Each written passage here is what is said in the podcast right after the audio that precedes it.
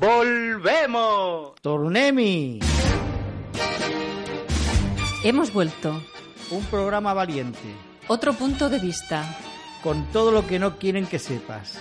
Nosotros te lo contamos. Un programa serio, No es país para tontos. Belvey Radio, los lunes a las 9 de la noche. Con Gerardo Fernández. Víctor Pascual. y Lali Arizmendi, Un programa inteligente. para gente inteligente. Definitivamente, no es país para tontos. Manda huevos. Muy buenas tardes a todas, a todos. Molt bona tarda, Belvey.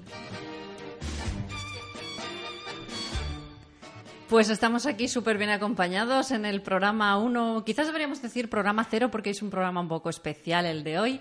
Eh, estoy aquí muy bien acompañada, como siempre, nuestro control, David Canto, que te hemos echado mucho de menos, David. Y yo, vosotros también. Siempre tan amable y tan profesional. Y a mi lado tengo, pues cómo no, a mi Víctor Pascual. Víctor. Buenas tardes, buenas tardes, Belvey, David, Lali, Isabeles, que hoy son dos. Sí, porque hoy nos acompaña, pues bueno, como siempre Isabel, que es la zafata de nuestro programa, que es la que procura siempre que haya vasos de agüita fresquita aquí en, en nuestro estudio y, y hoy ha venido con su preciosísima hija Isa, que es conocida por como Marixa, que es una estupenda cantante, que algún día esperamos tenerla aquí como invitada a nuestro programa y, bueno, ya no, no lo decimos por nada, ¿no? Pero eh, Félix, que sabemos que eres muy fan del programa, mira que es una cantante estupenda y que a ver si algunas de las fiestas de Belvey pues que nos la contratas porque la verdad la niña pues tiene que hacer algún bolillo. Y bueno a ver que no no nosotros no somos de favoritismos ¿eh? porque el clientelismo en los ayuntamientos va muy mal. Pero bueno que es una gran cantante y en fin que es una chica una voz por descubrir. Atención canta muy bien canciones de Whitney Houston Mariah Carey pero lo canta todo lo canta todo, como lo canta todo Mariano Rajoy, que hoy ha hecho una rueda de prensa por sorpresa a las 13.15. La ha hecho tan de sorpresa, tan de sorpresa, que no nos hemos enterado bien de lo que ha dicho. Ha hablado algo así de la diada, que fue el pasado viernes. Un éxito de convocatoria. Víctor, ¿dónde anduviste tú? Sí, no, no, yo... A ver, yo, yo en, en, en los sitios de aglomeraciones, sea diada o nocturnidad, es- no me esperéis, no, no, no, no suelo estar. Y tengo que concienciarme por lo menos dos meses antes para poder ir. Y no era el caso en estas... Lo cual no quiere decir que muestre mi solidaridad con, con el pueblo de catalán, que yo por eso soy catalán también. Pero que no, que hay mucha gente y a mí me sube la tensión y todas estas cosas, el azúcar. Y no, yo soy más tranquilo, más calmado. Y no, en grandes aglomeraciones no, no, pero Bueno, de todas formas, una fiesta muy bonita para, para Cataluña. Mm, Yo recordé de todas maneras que hay otros 11 de septiembre. También fue el golpe de Estado a Chile, con la muerte de Salvador Allende, el suicidio, dicen, de Salvador Allende. También hubo otro 11 de septiembre de- en el que pues William Wallace, que lo recordaréis por la película Braveheart, pues tuvo su primera batalla contra los ingleses en favor de la independencia de Escocia. También muy representativo ¿eh? que sea un 11 de también, septiembre. Y también hay que lamentar pues que se cumplieron 14 años de, del atentado terrible contra las Torres Gemelas, con el famoso 11S. vaya, una coincidencia, sí. Sí, un 11 de septiembre malo para, para la historia, realmente muy malo. Pero, en fin, la noticia del verano. Yo creo que, bueno, un verano que ha sido... Yo la verdad es que este verano no he parado. He ido, he estado, la verdad, he estado en los paraísos fiscales llevándome todo el dinero que puedo de este país, porque la quiebra es inminente después de lo de Grecia. Ya creo que eh, he empezado, he empezado a sacar ya el dinero, ya marchas forzadas. Víctor, ¿tú estás haciendo lo mismo? No, yo he estado en yo- las Islas Caimán, Sí, por ahí. no, sí, yo, a ver, yo he estado en, en la, en la Asamblea de las Paz Catalanas y he llevado la, las palabras, el turno de palabras, todo eso en el Penedés. Y mira, es que yo soy más humilde. ¿Qué vamos a hacerle? Es que yo ataco por otro lado. Tú te guardas el dinero fuera. Sí, yo... Y yo quiero que no se vaya de aquí. Así que a ver cómo lo arreglamos. Bueno, suerte, suerte que afortunadamente en este programa ya decimos que es un programa solo para gente inteligente, así que ya habréis captado la ironía típica habitual de este programa. Evidentemente, ni sacar dinero ni nada, porque ya no hay dinero de dónde sacar, ni debajo de las piedras, porque no hay ni piedras. Así que, bueno, la noticia del verano que vamos a recordar y tenemos a una persona al teléfono que tiene mucho que ver en todo este tema. Eh, yo creo que os acordaréis la pasada temporada que en este programa os estuvimos recordando semana tras semana que estaba en marcha una iniciativa legislativa popular, la conocida como ILP Habitacha, impulsada por la PA, Plataforma Afectados por la Hipoteca, la Alianza contra la Pobreza Energética y el Observatory Desk. Os pedíamos que firmaseis esa ILP porque era muy importante para la situación dramática que se está viviendo en Cataluña, que es líder en desahucios y pobreza energética de todo el territorio español. Esto no hay que olvidarlo. Bien, deciros que el pasado 23 de julio se aprobó la ley en el Parlamento catalán. Es la nueva ley bautizada como la Ley de Medidas Urgentes para afrontar la emergencia en el ámbito de la vivienda y la pobreza energética. Pero para que nos explique bien todo esto, eh, contamos, está al teléfono ya, eh, una persona que, asesora a todas las PAS. Él es abogado y de forma desinteresada va de pa en pa y va asesorando de forma colectiva. Hace tiempo que lo conocemos de forma personal, es un gran amigo, un estupendo compañero y bueno, yo quiero que lo presentes tú, Víctor. Sí, pues bueno, pues eh, es, un, es un gran luchador desde muy joven. Y hoy en día, pues lo que tú has dicho, toda aquella persona que esté en cualquiera de las PAS de, de esta Cataluña puede acercarse a él y, eh, y, él les asesora. Es José Ángel Gallegos y está al otro lado del aparato del teléfono.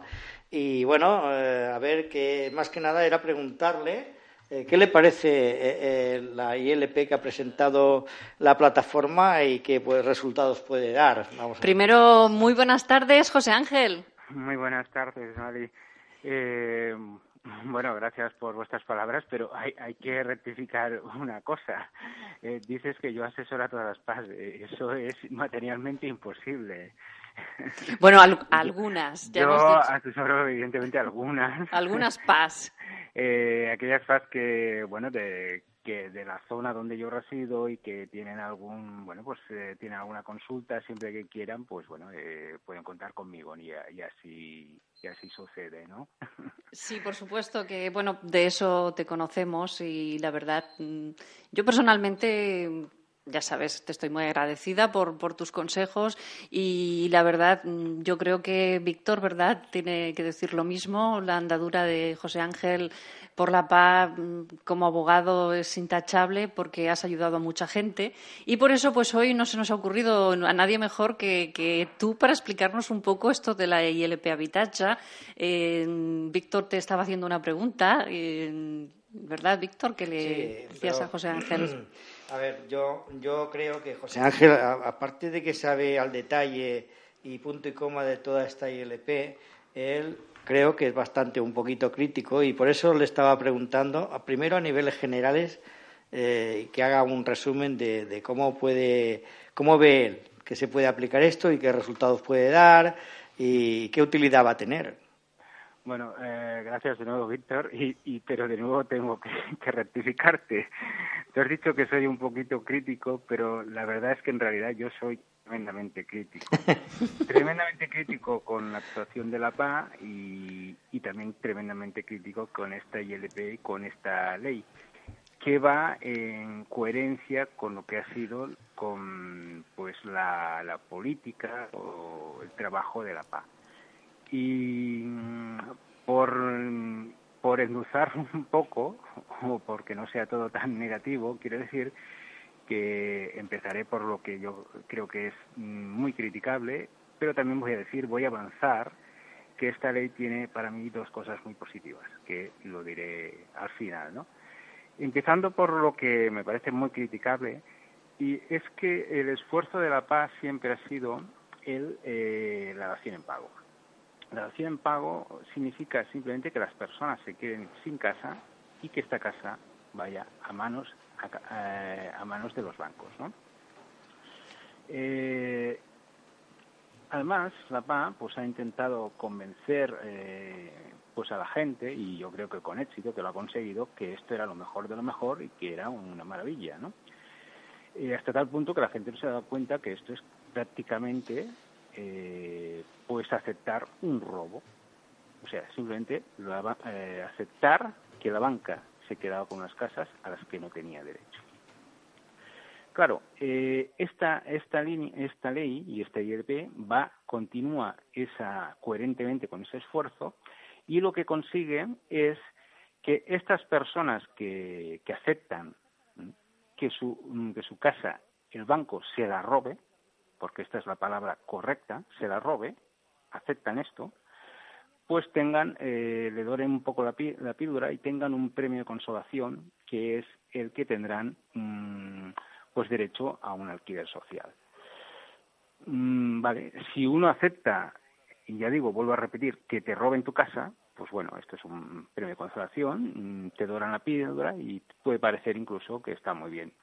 Pero claro, es que lo de que te roben tu casa es absolutamente inaceptable.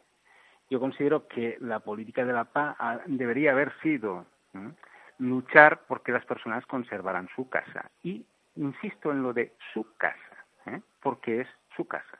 Aquellas personas que incluso han hecho una dación pago eh, o que les han quitado la casa en, una ejecución hipotecaria, esa casa legalmente es suya. ¿Eh? La ley española, en el artículo 1859 del Código Civil, prohíbe que el acreedor, en este caso el banco, acabe siendo el propietario de, la casa hipotecada, ¿no? el deudor. Y esto es igual si se hace a través de una dación en pago, de una compra-venta o de una ejecución hipotecaria. O sea, todas esas transmisiones de la propiedad son ilegales. Sin embargo, pues ya vemos que mmm, corrientemente se suceden continuamente y en masa como si fuera mmm, perfectamente legal. Entonces, la PA, en lugar de denunciar este hecho, que es gravísimo, denunciar la actuación de, bancos con acciones en pago, de, de, notarios, de registros de propiedad, denunciar la actuación de los jueces que en las ejecuciones hipotecarias ilegalmente le quitan las casas a las personas para dárselo a los bancos, en lugar de denunciarlo, lo que hace es que se suma al carro. Se suma al carro y ellos también proponen la dación en pago. Hasta el extremo de que no, no les basta que se incumpla la ley española, la, legalidad, sino que intentan derogarla y llevan a, proponer una iniciativa legislativa popular para derogar esta prohibición de la, de la acción pago y tal, para, y para eh, convertirlo en, en legal, ¿no? Y todo esto, pues nos lo venden como algo mm, positivo para las personas, ¿no? Entonces, yo creo que lo que realmente hubiera sido positivo era que las personas se hubieran quedado con su casa tal y como la ley marca.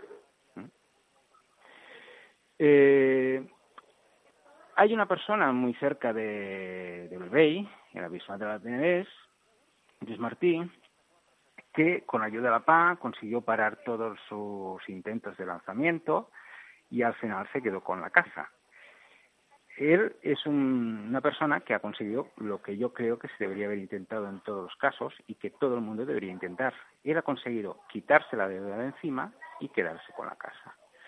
Entonces, mmm, si a esta persona le preguntaran qué le parece esta ley, pues yo creo que dice, bueno, comparado con lo que yo tengo, esta ley no vale nada, por decirlo suavemente.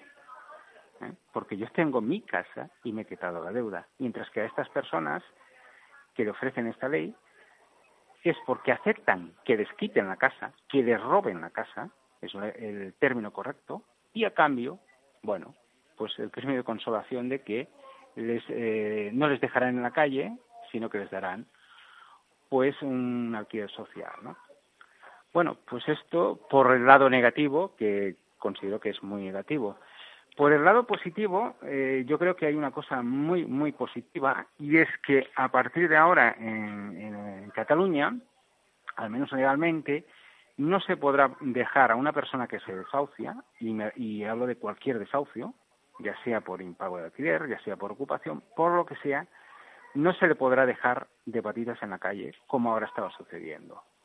Eh, esto es algo que legalmente también estaba prohibido, porque España es parte desde hace muchos años de un convenio de estos internacionales que los estados tanto les gustan firmar porque queda muy bien, pero que luego todos incumplen, que es el Pacto Internacional de Derechos Económicos y Sociales y Culturales, en el que está incluido el derecho a la vivienda, ¿no? Y el contenido de este derecho a la vivienda, del que es obligatorio, de aplicación obligatoria en España, incluye que si a una persona se ha de desahuciar, no se le puede dejar simplemente en la calle, o sea, eh, tiene que estar previsto que esta persona, cuando se desahucia, tiene una vivienda, por lo que sea, o porque ya tiene en propiedad otra, o porque tiene dinero suficiente para alquilarse, o porque un familiar le va a coger, o porque la Administración, servicios sociales o lo quien sea, se lo va a procurar. Pero no puede suceder lo que sucede en España hasta ahora, ¿no? Que los jueces mm, ignoran olímpicamente esto y dejan de, patitas en la calle a la gente. ¿eh? Entonces, por fin, al menos en Cataluña, pero bueno, esto es un comienzo y espero que se extienda al resto de España, legalmente, legalmente, ahora los jueces tendrán de que preocuparse de saber a dónde van esas personas que desahucian. Saber y tener la certeza de que esas personas no se quedan a calle, que van a vivir en un, sitio. Yo creo que esto es mm, muy positivo. Del mismo modo que decía que el otro era tremendamente negativo, esto me parece tremendamente positivo y que por fin, al menos en una parte de España, se vaya a cumplir con algo que ya era obligatorio, que ya era norma en este país, pero que los jueces no, no cumplían. Y lo otro que me parece también muy positivo es que se establece un procedimiento para eh, negociar, o sea, para negociar, para que las personas que tienen alguna capacidad de pago, que no, o sea, que no pueden pagar toda su hipoteca, toda su cuota, pero tienen alguna capacidad de, pago, eh, puedan eh, acordar, en principio, un plan de pagos y continuar con su casa y continuar pagando la hipoteca, a eso sí, pero a medida de sus eh, posibilidades. En el primer momento hay un procedimiento extrajudicial que es negociado, en el que evidentemente eh, que no deja de ser una mediación y en el que evidentemente esto no, no obliga al banco, no le va, si ellos no quieren, no van a acordarlo, pero y esto es lo mejor, eh, tras este procedimiento extrajudicial se puede solicitar la intervención del juez y él sí tiene potestad, una potestad discrecional, para eh, establecer este plan de pagos y obligar al banco a aceptarlo. Pues esto también me parece algo muy positivo. Es decir, José Ángel, em, vamos a ver, te muestras crítico con el tema de la acción en pago. Esto es algo, no es algo nuevo porque ya, ya hace tiempo que, lo vienes diciendo. Si bien, pues en, en, las PAS, ¿cómo han acogido esta idea tuya, las PAS que tú asesoras, las PAS más próximas? Eh, ¿Cómo han acogido la, la idea tuya y esto que nos explican de que es negativo? Porque al fin y al cabo es verdad, es un tema que yo lo he vivido en mi propia piel, que realmente firmas la acción, pero te arrepientes después. Muchas familias se arrepienten porque realmente le has dado la vivienda al banco, le has dado tu casa, ¿no? Desgraciadamente, desgraciadamente esto eh, cuesta incluso que la gente solo que lo entienda, no ya que lo valore, lo valore positivamente o negativamente, no, no, cuesta que lo entiendan, ¿no? Eh, les cuesta entender, incluso creer, que eh, que la acción en pago pueda estar prohibida por ley y que, sin embargo, sea perfectamente posible eh, firmar una dación en pago y nadie te diga nada. Vayas al notario, el notario se comporte con toda naturalidad como si fuera lo más normal del mundo, la firme, que esa dación en pago acuda al registro de la propiedad y no le pongan ningún problema y la inscriban. Y aún les cuesta más creer que eh, esté prohibido que en una ejecución hipotecaria el juez le entregue la casa al banco.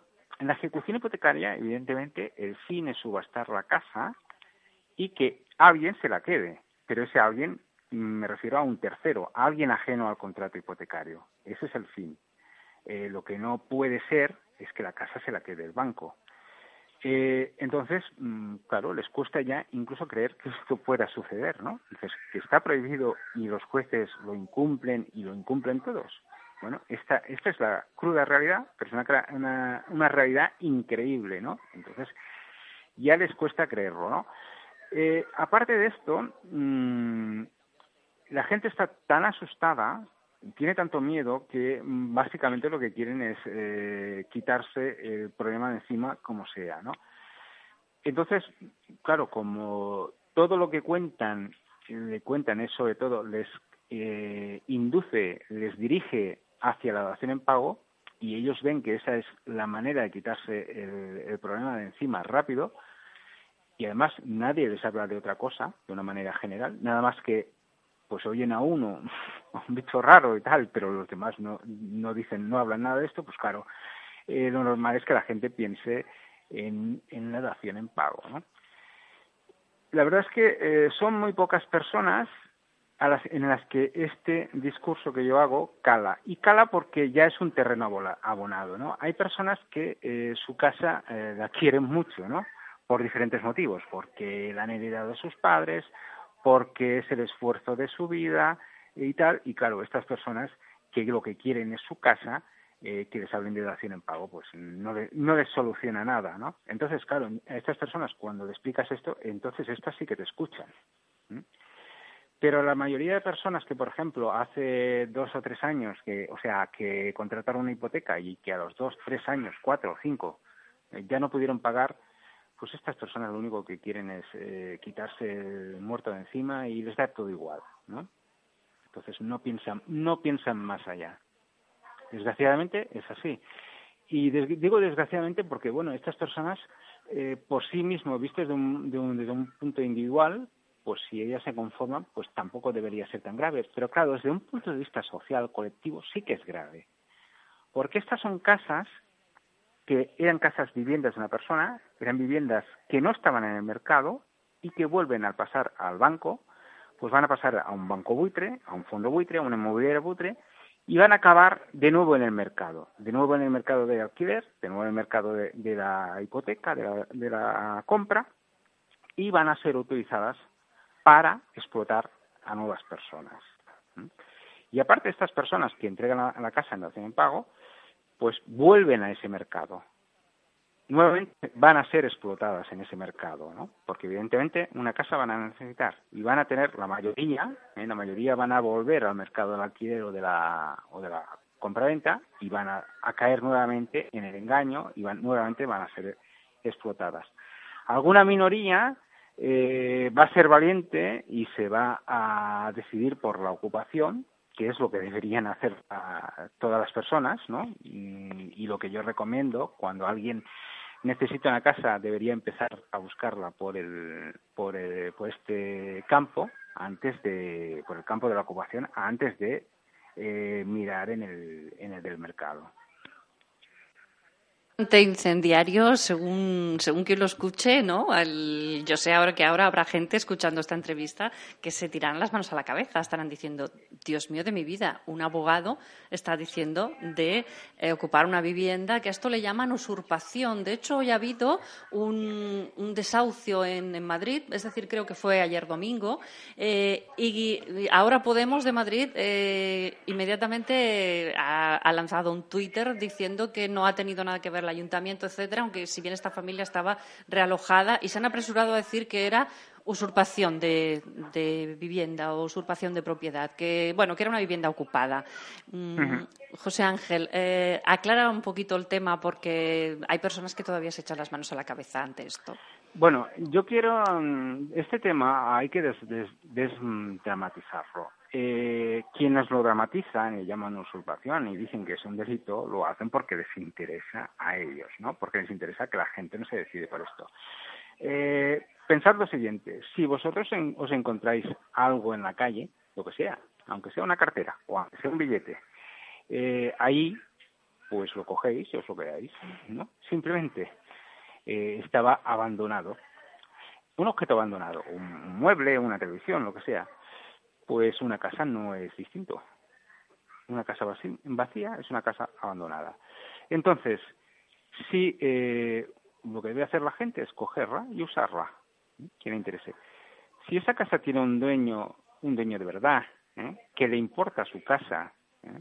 y que no, no la ha abandonado, o sea, no la, no la ha dejado tirada ni de esto, ese dueño ya se preocupará de eh, pediros judicialmente que, mm, que os vayáis de allí. Os pedirá una, una demanda de desahucio.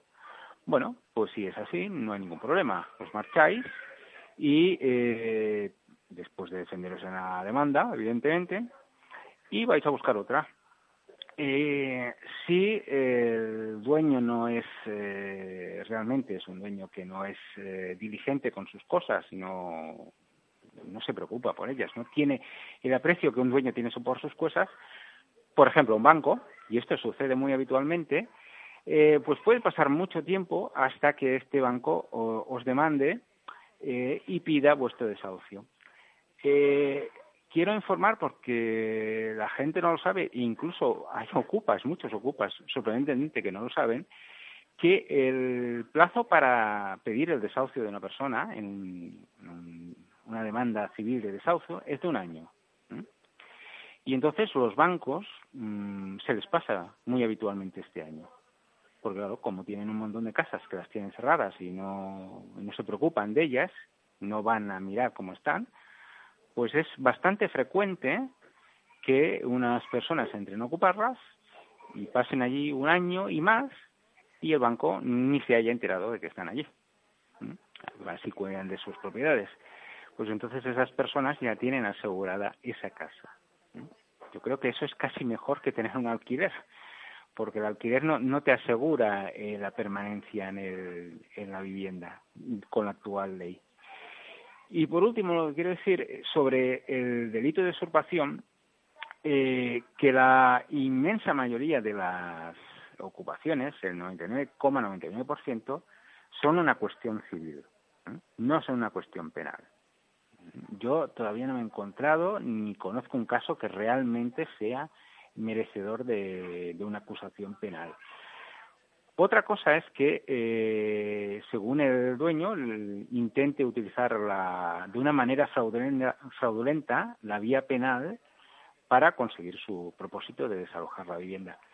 A veces, según el juez que toca, lo consigue, y otras veces no. Muchas veces los jueces de, instrucción archivan las causas por usurpación porque, bueno, son conscientes de que eh, se está abusando, ¿no? Que por el propietario se está abusando, que en lugar de interponer una demanda civil de, desahucio, pues se decide poner por una denuncia de una denuncia penal. ¿Qué ocurre, José Ángel? Ahora mismo que estás comentando esto, mm, me viene a la memoria mm, una mm, una ocupación eh, por parte de lo que fue hace algún tiempo la PA Girona Salt, que ahora parece ser que no existe esa PA o no es reconocida, eh, que estaban, había 12 familias, si no me equivoco, en, ese edificio, en el famoso bloc de Salt, y a pesar de una sentencia de, la, de Estrasburgo eh, que llegó de que no se les podía desahuciar, el tema quedó en manos de una jueza que finalmente, el 13 de diciembre, les sacaron a todos allí con los Mossos de Escuadra por medio. Solamente llegaron a estar nueve meses allí. Es decir, algo falló aquí en la ley. Sí, sí, evidentemente. Eh, a ver, en esto, este caso lo, conozco un poquito. Eh, sí, es, fue una ocupación efectivamente de la PA Girona Sal. Eh, ahora se llama PA Girona Sal. Entonces no sé si era. Mm, yo lo conocía por PA Girona. Sí existe, continúa existiendo esta PA.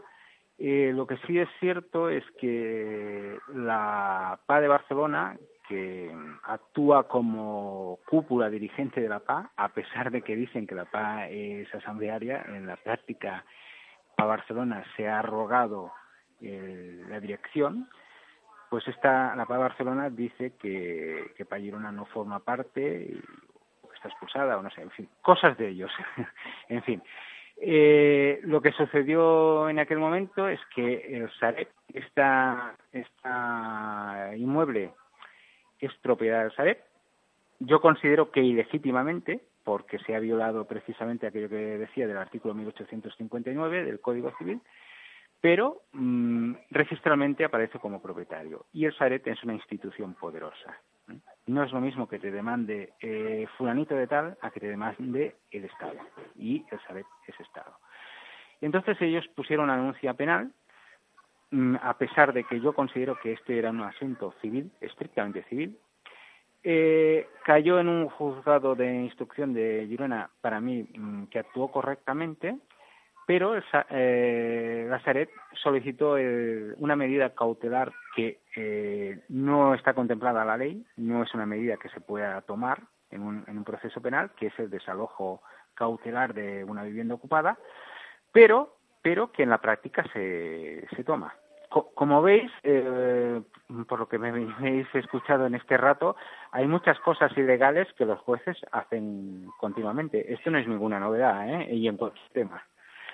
Bueno, eh, este, el Saret solicitó el desalojo cautelar, el juzgado no lo concedió, pero el Saret, recurrió y la Audiencia Provincial de Gerona lo acordó. Entonces al juzgado de instrucción no le quedaba más remedio que obedecer y eh, ponerlo en práctica.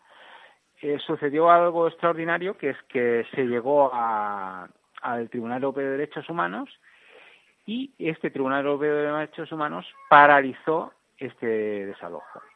Y paralizó por lo que he dicho antes, porque no se puede desalojar a unas personas sin saber dónde van a ir a vivir, que es lo que, lo que se hace aquí normalmente en España y lo que este tribunal dijo que no podía ser.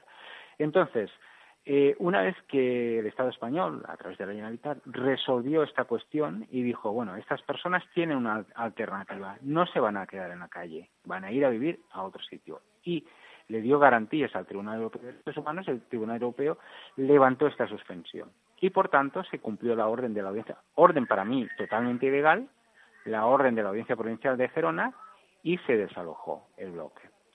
Eh, posteriormente, mm, muchos meses después, más de un año después, eh, la Paz Girona Sala ha vuelto a ocupar este mismo edificio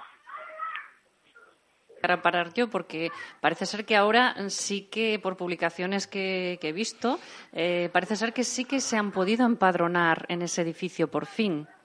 ¿Qué ha cambiado en estos meses?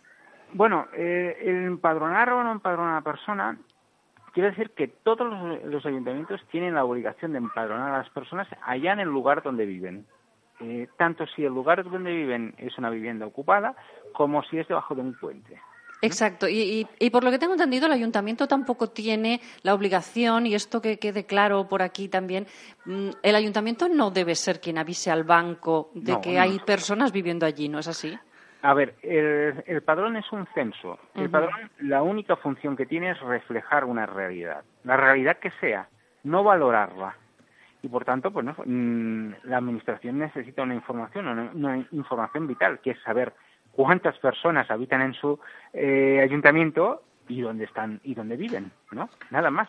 No tiene que valorar esa situación ni ponerse de parte de uno ni parte del otro. Por tanto, cuando eh, una persona que viene a una vivienda ocupada va a empadronarse, la obligación del ayuntamiento es empadronarlo. La práctica, en realidad, es muy variopinta. Hay ayuntamientos que no ponen ninguna pega, cumplen con la ley, y hay nuevamente nuevamente eh, poderes públicos que incumplen la ley, vuelvo a decirlo, y hay ayuntamientos que no permiten que te empadrones. Pero estos ayuntamientos, si les apretas un poco, al final acaban cediendo, porque están incumpliendo la ley. Yo, en un caso en Vilanova, eh, de una persona que no le querían empadronar, pues presentamos un escrito en el que le decíamos al ayuntamiento que muy bien, usted me padrona, pues yo lo que voy a hacer es que voy a poner una demanda al, juzgado contencioso administrativo y bueno, previsiblemente debería ganar, ¿no? Debería ganarla, pero gane o no gane, lo que está claro es que a mí esta demanda no me va a costar ni un céntimo porque tengo derecho a justicia gratuita, porque no tengo dinero, evidentemente no tengo ingresos, es uno de los motivos por los que ocupo, y a ti ayuntamiento sí que te va a costar dinero. Y fue decirle esto y inmediatamente el ayuntamiento lo empadronó. O sea que el poder de la ciudadanía, ¿no? Cuando, Sí, cuando claro. tenemos razón. Exactamente. Y curiosamente, en- lo que ocurre es que no estamos informados de nuestros derechos. Víctor, creo que lo veo ahí tomando notas como un loco y creo que quiere hacerte una pregunta hace rato, que me está, me está levantando la mano constantemente. Víctor, pregúntale. Gracias, Lali. Dame paso, José Ángel. Yo lo que he estado leyendo todo el tema de la ILP, volviendo a los inicios, y oye, mm, sinceramente, esto me parece a mí como cualquier otra ley del, del Marianico el corto que ha hecho, igual. A mí esto me parece que no lo va a poder mm, cumplir ni el 10% de la gente afectada, ¿sabes? Aquí hay, hay una serie de, mm, de- de- de, vamos, de requisitos y de estudios y, y justificaciones y, y demás, eh, demás mm, obligaciones para quien quiera solucionar el problema a través de esta ILP que, que no es digna de, de ley, sino de leguleyos. No, ¿Me entiendes? Es todo muy ferragoso y, y nada esclarecedor. ¿eh? Yo para mí que esto no va a servir. En cuanto a, mm, en cuanto a la pobreza energética, mm, sigo diciendo lo mismo que yo decía de hace ya tres o cuatro años, que todo este papel tampoco es necesario. Eh, la pobreza energética ya está recogida en los derechos humanos y lo único que hacía falta, a mi entender todo esto, ¿eh? que tú eres eh, el, el- el experto, ¿no? Pero yo, yo las cosas las veo desde fuera y, eh, y muy particularmente, ya lo sabes tú también. Yo no creo que haga falta. Eh, eh, eh, todo esto para mí es una justificación para que los políticos sigan trabajando, porque, no, porque más que efectiva, ¿no? Porque yo aquí de efectivo de verdad es que no veo nada, porque hay cosas en este aspecto que lo único que hace falta es aplicar la ley, nada más. Y Sí. yo todo esto lo veo todo muy, muy ferragoso. No, no sé a Bueno. ti qué te parece. Eh, a ver, sí te doy la razón en que si se aplicasen las leyes que ya existían antes de esta, esta no era necesaria. Eso sí es cierto, te doy toda la razón. También te digo que cuando eh, mi mujer fue a recoger eh, firmas para, para este ILP y cuando nos la miramos, mm, yo la sensación que, tuve fue un poco decepcionado, ¿no? de decepción, y le dije, bueno, es que ni siquiera para no servimos ni para reivindicar, ¿no? Porque si reivindicamos, tiramos, mm, tiremos alto, tiremos mucho, ¿no? No, no seamos miserables reivindicando, porque es que, digo, es que pedimos tan poco, Eh, es muy poco, ¿no? Nos quedamos muy corto. Eh, pidamos eh, mucho y si hace falta, eh, luego ya rebajaremos. Eh, sí, a mí me, dio esta sensación. Eh, de todas maneras, el- en cuanto a los requisitos que han de reunir las personas para entrar en, en considerarse que están en exclusión social, bueno, a ver, al final se trata de, reunir papeles eh, que con un poco de, paciencia siempre se reúnan para acredi- acreditar la situación. Y entonces, eh, bueno, quizás no vaya a las personas que entren en estos requisitos que no son tan no son como los del decreto eh, de Guindos, ¿eh? son bueno, yo creo que son más aceptables, mucho más aceptables.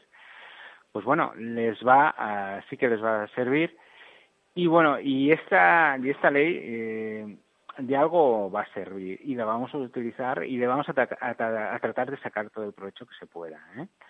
Ahora, eso sí, mm, yo sí pienso que eh, habría que haber sido más ambicioso y que uh, una organización como la PA, que defiende o que dice que defiende el derecho a la vivienda, desde siempre eh, su lucha habría de- debería haber sido el eh, porque las personas conservasen su vivienda. Entonces, si tu objetivo es que las personas conserven su vivienda, nunca te planteas una ley como esta. Porque esta es una, una, una ley que implícitamente ya renuncia a esto. Ya da por hecho que los bancos se van a quedar con tu casa. Así de así de duro, así de duro. Mm, yo la verdad eh, me cuesta me cuesta aceptarlo y a ver, me cuesta ser menos crítico ¿eh? Eh, creo que, que la PAN no se merece no se merece menos crítica yo incluso diría que hasta más Eh, esta, esta ley, que es de julio, se le ha dado mucha prensa, eh, se la ha loado mucho, pero sin embargo en julio también pasó algo mucho, para mí, mucho más importante y que sin embargo no ha salido en la prensa y que la PA no lo ha comunicado a todo el mundo, que eh, a pesar de ello, que a pesar de que es más importante que esto. Y es lo siguiente. En la Audiencia Provincial de Valencia eh, dictó un, auto, o dos mejor dicho, en el que decía, decía que la cláusula de vencimiento anticipado de los contratos de hipotecarios es nula, es abusiva y por tanto es nula de pleno derecho. Posteriormente, eh, por noticias de, un compañero de Valencia, me ha dicho que esta ya es la norma para esta audiencia y además para los juzgados de Valencia. Que en Valencia eh, los juzgados de primera instancia y luego la audiencia van a anular la cláusula de vencimiento anticipado y por, tanto la ejecución hipotecaria. Si esto se extendiera a toda España, esto que ya están haciendo en Valencia, si esto se extendiera en toda España, se habrían acabado las ejecuciones hipotecarias. Entonces, esto debería informarse a todo el mundo para que todo el mundo luche para que lo que se está haciendo, ya se está haciendo en Valencia, se haga en toda España. Y esto significa el fin, significaría el fin de las ejecuciones hipotecarias. Si las ejecuciones hipotecarias se acaban, entonces la gente se queda con su casa. Y si la gente se queda con su casa, no necesita ni acciones en pago, ni necesita eh, alquileres sociales. ¿eh? ¿Puedes...? Lo que por justicia ya deben tener. José Ángel, ¿puedes...? noticia es, es mm, no sé, es apoteósica, es, eh, es un triunfo eh, tremendo.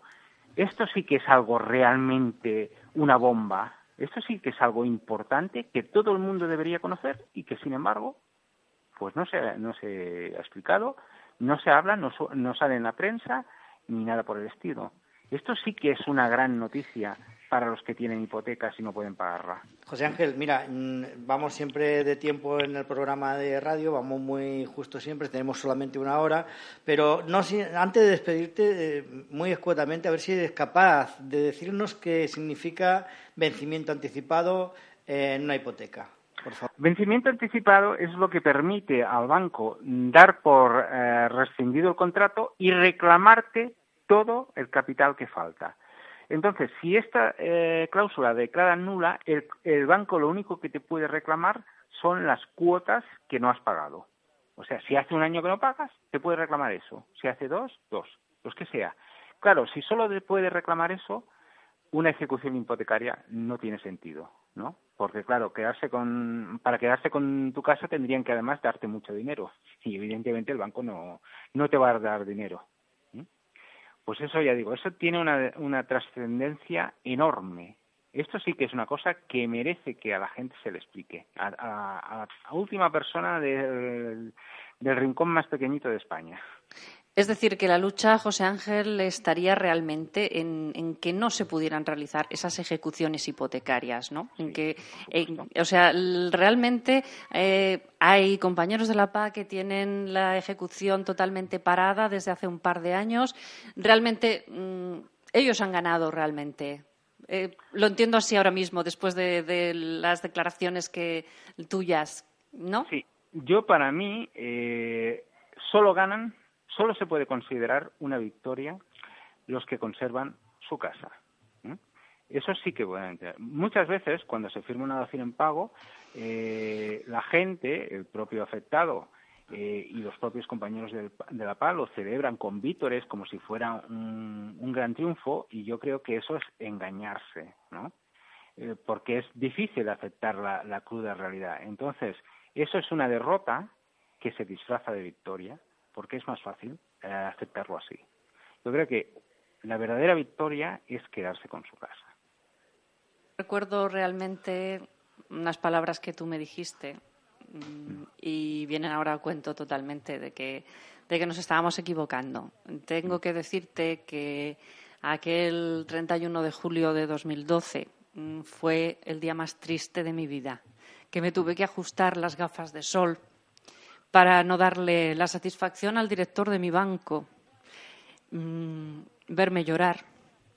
Y no entiendo, hoy por hoy y, y me duele mucho porque está en la PA que para mí es sagrada y tú lo sabes a pesar de que en alguna también estoy desterrada, igual que tú, ¿no? Porque, eh, pero, pero, bueno, los trapos sucios mejor se lavan en casa, no hace falta explicar nada públicamente, pero mm, sí que es cierto que cuando en los, en Face, en las páginas de, de, Facebook salen familias, eh, un gran triunfo, hemos firmado la dación, yo a veces digo, madre mía, si realmente pierdes tu casa. Yo que estoy a dos años de, de que se me acabe el alquiler, que no es social ni sociable, como yo digo, porque es muy difícil de, pagarlo y ya veremos lo que va a pasar. Eh, sí que es verdad que realmente creo que tienen que escuchar las PAS que tú asesoras. Espero José Ángel, que te escuchen en lo que has contado, porque aunque pueda parecer, pues quizá muy radical y, no se ajuste a, lo que se contempla, realmente es un derecho y sí que realmente mm, creo que aquí Víctor y yo te hemos entendido y mucha gente te hemos entendido lo que has explicado. Eh, José Ángel, muchísimas gracias. Mm, no sé si esta entrevista podrá emitirse íntegramente porque el programa es, es, cortito, tenemos una hora, pero de todas maneras sí que el audio lo vamos a poner a disposición de toda la gente que lo quiera escuchar porque son muy interesantes tus palabras, como siempre. José Ángel. Gracias, Mari. Yo quería decirte una última cosa. Dime. Y es que las personas como tú que habéis hecho una nación pago, mm, no se ha acabado todo aquí. Si tú en un momento eh, decides luchar por tus derechos, aún estás a tiempo. Y eso es válido para todo el mundo. Pues mira, es un tema que, desconocíamos. De hecho, lo había preguntado en, en una PA, que mm. no diré el nombre, a una persona que era, era portavoz en aquella época, ahora ya no lo es, y, y me dijo que sí, algo se podía hacer, que me lo miraría, pero la cosa no, no me respondió nunca. Pues ya te digo yo que sí. pues esto habrá que estudiarlo porque me parece, Víctor, que estos guerreros eh, no nos cansamos nunca de luchar, ¿no? Estamos en ello. y menos aún por nuestras casas, ¿no? claro que sí. José Ángel. José Ángel, oye, pues muchísimas gracias por atendernos. Muy interesante, la entrevista es súper jugosa y, de verdad que vamos a llevar tus palabras públicamente para que todo el mundo lo sepa, esta sentencia de Valencia, eh, para que todo el mundo se entere y que hay más posibilidades. El que quiera optar por una dación en pago, estupendo, pero el que quiera optar por porque su casa es importante, como es el caso de Víctor y mío y de mucha gente más, pues bueno, luchar por la casa realmente, ¿no, Víctor? Pues sí, claro que sí, José Ángel. bueno, nos vemos en primera línea, eh, como siempre, José Ángel. por supuesto que sí. Muchísimas gracias. Gracias, José Ángel. Un saludo. Un saludo.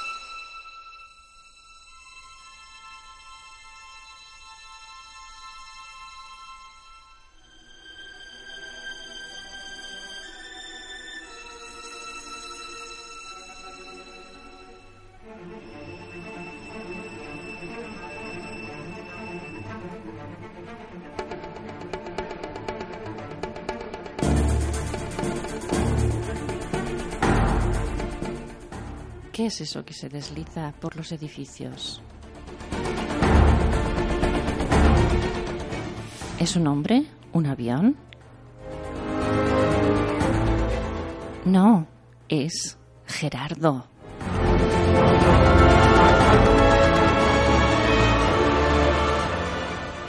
Gerardo Fernández Muñoz. Conexión Gerardo. Gerardo, Gerardo, conexión Gerardo.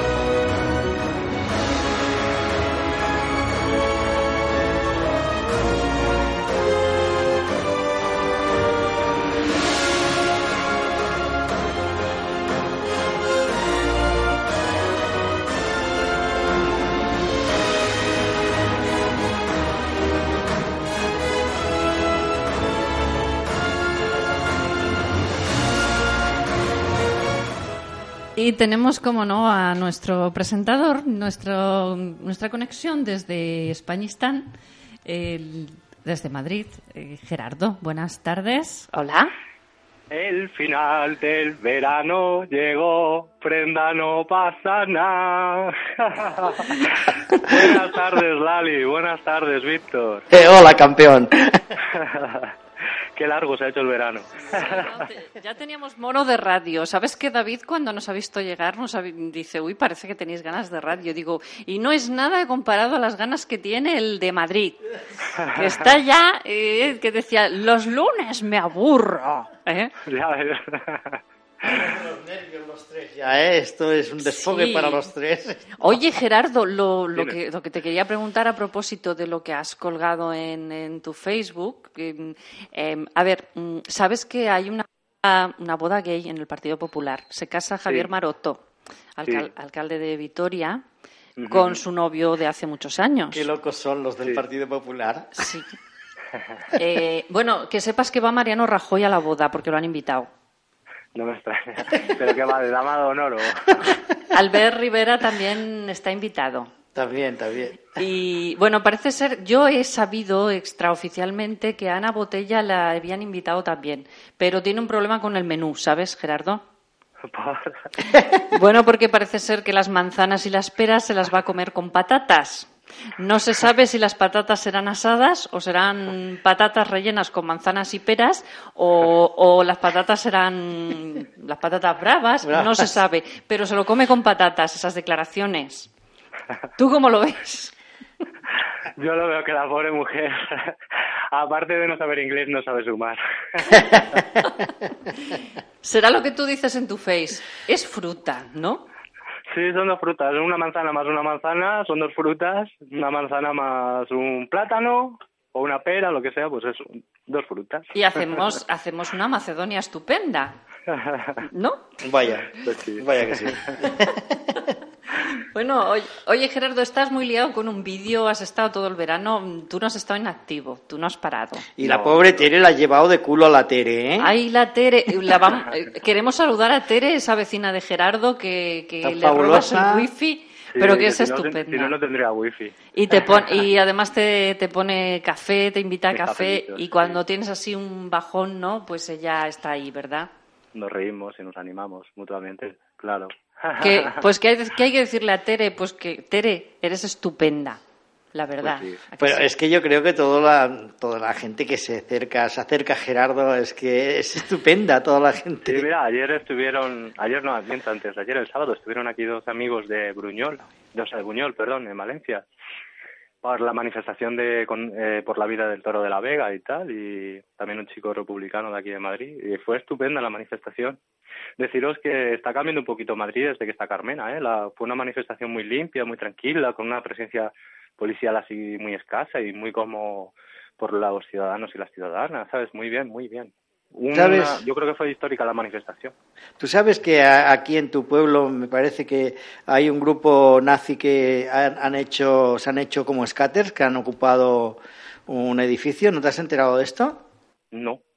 Ves- Vete indagando porque sale sale en, en internet, lo he visto yo, pero como no tengo mi sección hoy Pero de... esto ya hace tiempo en Madrid, que hay un Sí, grupo dos, neonazi. dos, dos o que han- dos han grupos, ocupado dos sí, casas. que tienen dos edificios Sí. y lo que hacen es que eh, reparten alimentos solamente a No, no, españoles. no, eh, bueno, Ya. puede que sí, eso que hagan eso Mm. también, pero lo que hacen es mucho proselitismo de, de, de esta gentuza. Bueno, pues nada, investiga un poquito y nos cuentas que está por ahí Pues cerca. investigaremos, investigaremos. Y bueno, no nos tienes que contar nada más. Pues mira, voy a ver si consigo resumir todo este verano, porque es que ha sido un verano tremendo.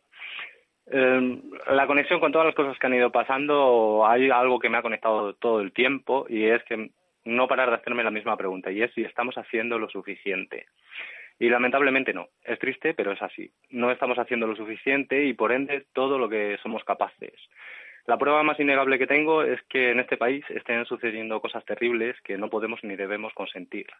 A estas alturas, por ejemplo, el mismísimo presidente del gobierno debería estar en la cárcel y, sin embargo, ahí sigue, de presidente. Lo digo así de claro y muy a pesar de la ley Mordaza porque tengo claro mi testimonio y no pienso ir contra mí mismo ni contra la terrible realidad que están atravesando millones de personas en este país. Por eso mismo estoy preparando el reportaje de 25 minutos de Desafío a la Ley Mordaza, que bien me pone en el riesgo de verme en la cárcel, como los varios centenares de presos y presas que tenemos en este país, por luchar por las libertades, los derechos y la vida de sí mismas y de las gentes de su sociedad. Otro ejemplo, que es consultados y reconsultados mi corazón, mi razón, mi sin razón, a 60.000 pensamientos diarios y mi espíritu, mi testimonio es que en este país han sido asesinadas miles de personas afectadas por la hepatitis C. Genocidio es el crimen. Esto lo sabe cualquier fiscal y cualquier juez. Abogado defensor no lo menciono porque el testimonio es tan irrefutable que es indefendible, que el mismísimo Satanás grita por el amor de Dios. No estamos haciendo lo suficiente, que podemos y debemos hacer. Y la cosa es que podemos hacer mucho más y que debemos hacerlo. Una de nuestras herramientas más interesantes y poderosas es hacer visible ante la opinión pública la verdadera realidad, el testimonio directo de la gente. Y en este punto es donde tenemos que ahondar y actuar desde antes de ayer. Hay muchas personas que no dan a conocer su realidad por vergüenza y no me cansaré de decir a estas personas que hablen, pues no son ellas quienes tienen que sentir vergüenza, sino los criminales que las han llevado a encontrarse en tales circunstancias a base del terrorismo de radicales políticas psicópatas, con el recolmo de proceder aquellas de una organización criminal en el gobierno que debe ser ilegalizada y cuya cúpula debería estar siendo arrestada por las fuerzas y cuerpos de seguridad del Estado, llevada ante los tribunales y que reciban juicio y castigo. No sintáis vergüenza ni calléis, pues si lo contempláis, callando por una vergüenza que no es la vuestra, estaréis siendo igualmente cómplices de aquellos y aquellas que os han arrojado a tales circunstancias. Si silenciamos, estaremos ocultando la verdad. Aquellos y aquellas se nutren de la mentira, de la ocultación de la verdad, del secreto, de lo maligno, de la psicopatía. Como no tengo casa propia, no puedo usar mi ventana para colgar una pancarta, por ejemplo, del asunto que sea, porque hay muchos y hay mucho y muy mal en este país que denunciar. Pero hay mucha gente que tiene casa propia y, sin embargo, miro las fachadas de una ciudad como Madrid, que para colmo es la capital, y apenas he llegado a ver alguna pancarta de la sanidad y dos o tres asuntos más. Mientras no contrarrestemos haciendo visibles las mentiras y embustes de estos criminales que tenemos en el gobierno y que, insisto, deberían estar siendo ilegalizados y llevados a los tribunales, sin esperar a elecciones porque ya hace tiempo que deberían estar siendo tales hechos una realidad, aquellos seguirán teniendo poder. Un poder que en verdad es nuestro. Quiero ver a los centenares de colectivos y plataformas que hay en todos los pueblos y naciones del Estado tomar las calles de forma permanente en todas las ciudades y pueblos, algo como el 15M en Sol, pero por todo el territorio, hasta que paremos esta locura, con esa intensidad y entrega popular que son ejemplo gamonal y recientemente en Vigo por la sanidad pública. ¿Por qué Madrid, la capital, no tiene esos huevos y esos ovarios? Sabed que lo que nos han preparado hasta ahora es un chiste comparado con las tropelías que andan maquinando. Tenemos que hacer visible y de forma constante ante la opinión pública la realidad de la gente para combatir sus mentiras y embustes. De este modo, a los medios de comunicación de mayor alcance, especialmente los públicos, no les quedará más remedio que mostrar en sus informaciones la verdadera realidad de la gente sin manipulaciones, porque la gente estará viendo en sus bruces la realidad sin tener que poner siquiera la tele. Tenemos que instar a los cientos y cientos de colectivos y plataformas a llevar a cabo actuaciones de forma conjunta y mayor contundencia. Está bien que aplaudamos a otras personas porque toman la iniciativa, pero si nos quedamos en aplaudirlas, no estaremos haciendo nada y la lucha de esa persona no podrá llegar a destino aparte de aplaudir, tenemos que unirnos a esa persona que toma la iniciativa, incluso adelantarla.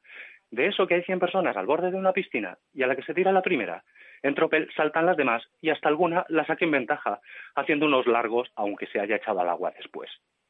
¿Lo estoy explicando para que se comprenda? Espero que sí. Siempre lo intento.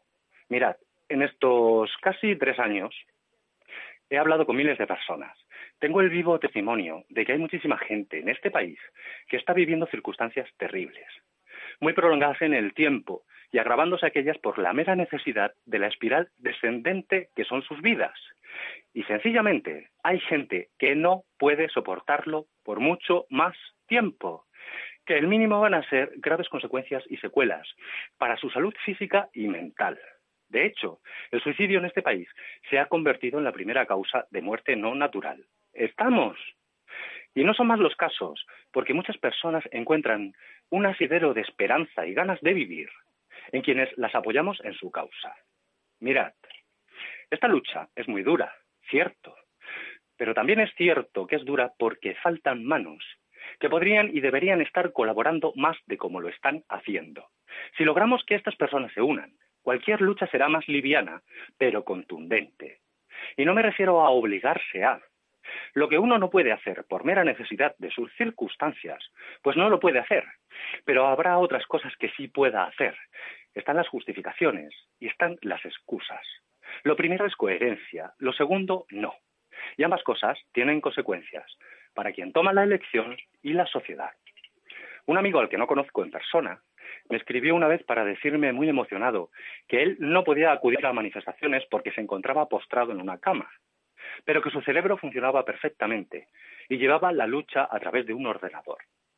Y me escribía para darme las gracias porque cada vez que veo tu lucha siento a través de ti que a través de ti yo también estoy allí y me aporta muchas ganas de vivir y fuerza en la lucha que llevo, del modo que mis capacidades me lo permiten.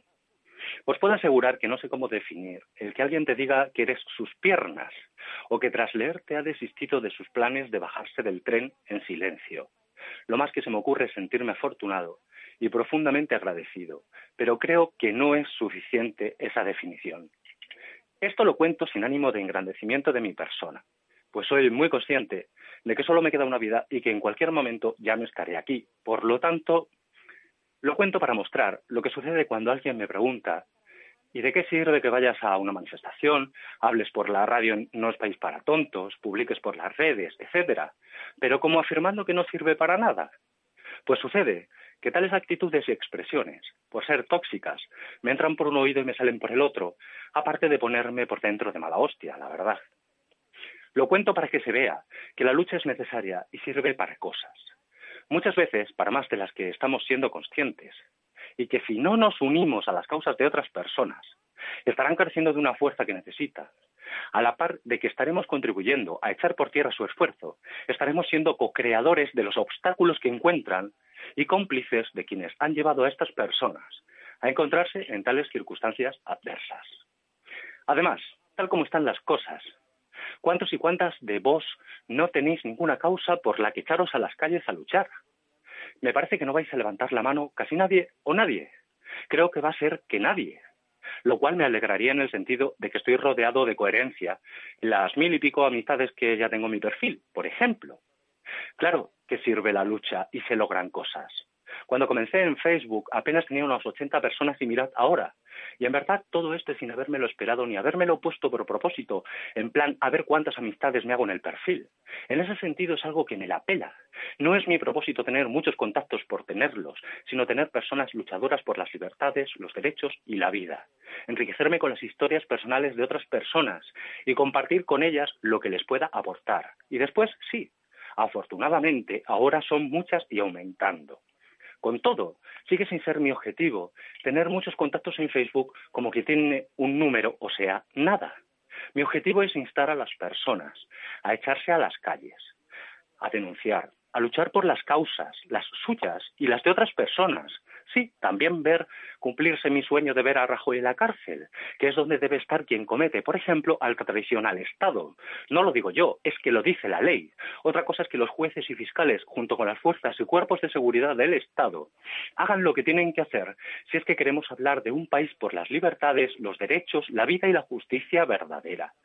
Recordad que las expresiones tóxicas, demagogia, populismo, imposible, etcétera, me las paso por el mismo sitio, que se pasa el gobierno la Constitución en todos y cada uno de sus artículos referentes a los derechos del pueblo y los que tienen y los que contienen las obligaciones de quienes gobiernan. Una obligación de la Constitución muy bonita, y así la califico porque en la práctica queda como mero adorno muy bonito y muy bien colocado, pero total pana, es que los gobernantes serán garantes, es decir, quienes garantizarán los derechos fundamentales del pueblo descritos en tal Constitución. ¿Esto lo está haciendo el gobierno de Rajoy? No, y no solo no. Es que además están atentando contra esta y otras obligaciones a las que están sujetos y contra las libertades, los derechos y las vidas de las ciudadanas y los ciudadanos. Tenemos que hacer más visible y contundente las luchas y las movilizaciones. Que los colectivos, plataformas y coordinadoras establezcan campamentos permanentes en pueblos y ciudades. De este modo, por ejemplo, si trabajo de tal hora a tal hora y por eso no puedo ir, pues para que sea una justificación temporal y no una excusa complicidad permanente, puedo acudir al campamento el resto de horas que me queden. El tiempo que se considere o se disponga. La cosa es acudir a tales campamentos para informarse e informar, de forma directa del testimonio de la gente, como co-creadores de tal movimiento. Si puedes una hora, buena es. Si puedes dos, más buenas son. Y así sucesivamente. Solo hay una forma en que los ciudadanos y ciudadanas podamos disponer de un cambio a mejor en este país. Que tal cambio lo causemos los ciudadanos y las ciudadanas. No sé si me habré sabido explicar, aunque espero haberlo logrado. Gracias por vuestra atención este ratico, porque cuando alguien te concede parte de su tiempo, te está concediendo el bien más valioso que dispone en la única vida que le queda. Quizás sea esa una de las motivaciones más importantes que nos lleve a este humilde equipo de radio a volver con esta nueva temporada. Y a fin de cuentas, tenemos más que claro que este no es país para tontos. Muy bien, Gerardo. Como siempre, sin palabras. Te ¿no? superas, Gerardo, te superas. Oye, que este es el primer programa que hacemos y ha habido, ha habido una intervención de nuestro abogado de la plataforma larguísima. Bueno, eh, no se podrá emitir entera, pero sí, sí que la, sí que vamos, nos hemos comprometido a hacerla pública entera, porque es muy jugosa y es muy interesante para las personas que tienen una hipoteca o para las personas que tienen problema de vivienda. Es decir, la mayoría. Así que, bueno, eh, Nos falta una sección. sí, no. La del tonto. Eh, no, ya no da tiempo a más. no Me tiempo. indican que ya no da tiempo a no da más. tiempo. No. Eh, entonces, de todas maneras, este es el programa cero, ya lo hemos dicho, arrancamos temporada, ha sido un poco especial porque ha sido monográfico a- a- para estas declaraciones que hemos tenido, muy jugosas, por cierto, que darán que hablar, creo. Yo creo, darán que ya hablar. verás. Y aparte, Gerardo, que como siempre vas a dar mucho que hablar. Así que bueno, nos despedimos, volvemos el próximo lunes, como siempre, y bueno, el- vamos a hacer la consigna de todas las semanas. Sed buenos. Pero si sois un poquito malos, No No pasa nada, pero nada, nada.